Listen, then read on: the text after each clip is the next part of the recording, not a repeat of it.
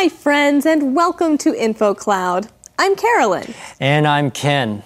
When we talk about ourselves, we often use the word I, but that's not the only word we can use. There's also me and myself. So, just what is the difference between me, myself, and I?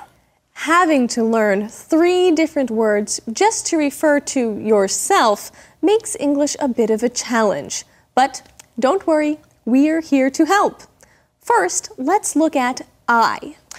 Okay, I is the subject pronoun in a sentence, so it is used when you are the subject. For example, I am going to the store. I is the person performing the action, so that is the subject of the sentence. Now let's look at me. Me is used as the object in a sentence.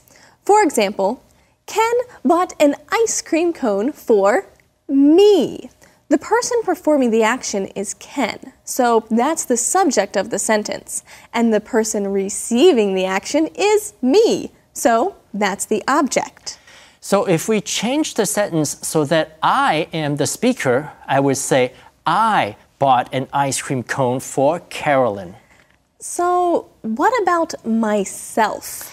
Well, myself is a reflexive pronoun, which means it refers back to the subject. So I could say, I bought myself an ice cream cone, or I bought Carolyn and myself ice cream cones. When the sentence becomes longer, it can be easier to make a mistake. I often hear people say things like, I bought Ken and me ice cream cones, but me should be myself. Or another mistake. Ken bought ice cream cones for Rebecca, Gabe, and I. I? No, it should be me. But there's an easy trick to remember when we try to decide whether to use me or I in a long sentence. Just remove the other people from the sentence and see which word is correct. So, to use our previous example, Ken bought ice cream cones for Rebecca, Gabe, and I. If we remove Rebecca and Gabe, we can find the mistake easily. Ken bought an ice cream cone for me, not I.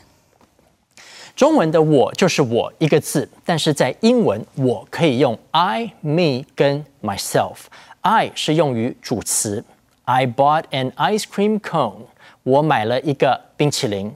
Me 是当受词，Carolyn bought an ice cream cone for me，她买冰淇淋给我，我是接受这个动作的人，因此要用 me。Myself 是所谓的反身代名词，反身代名词是用来指句子里同样的一个人。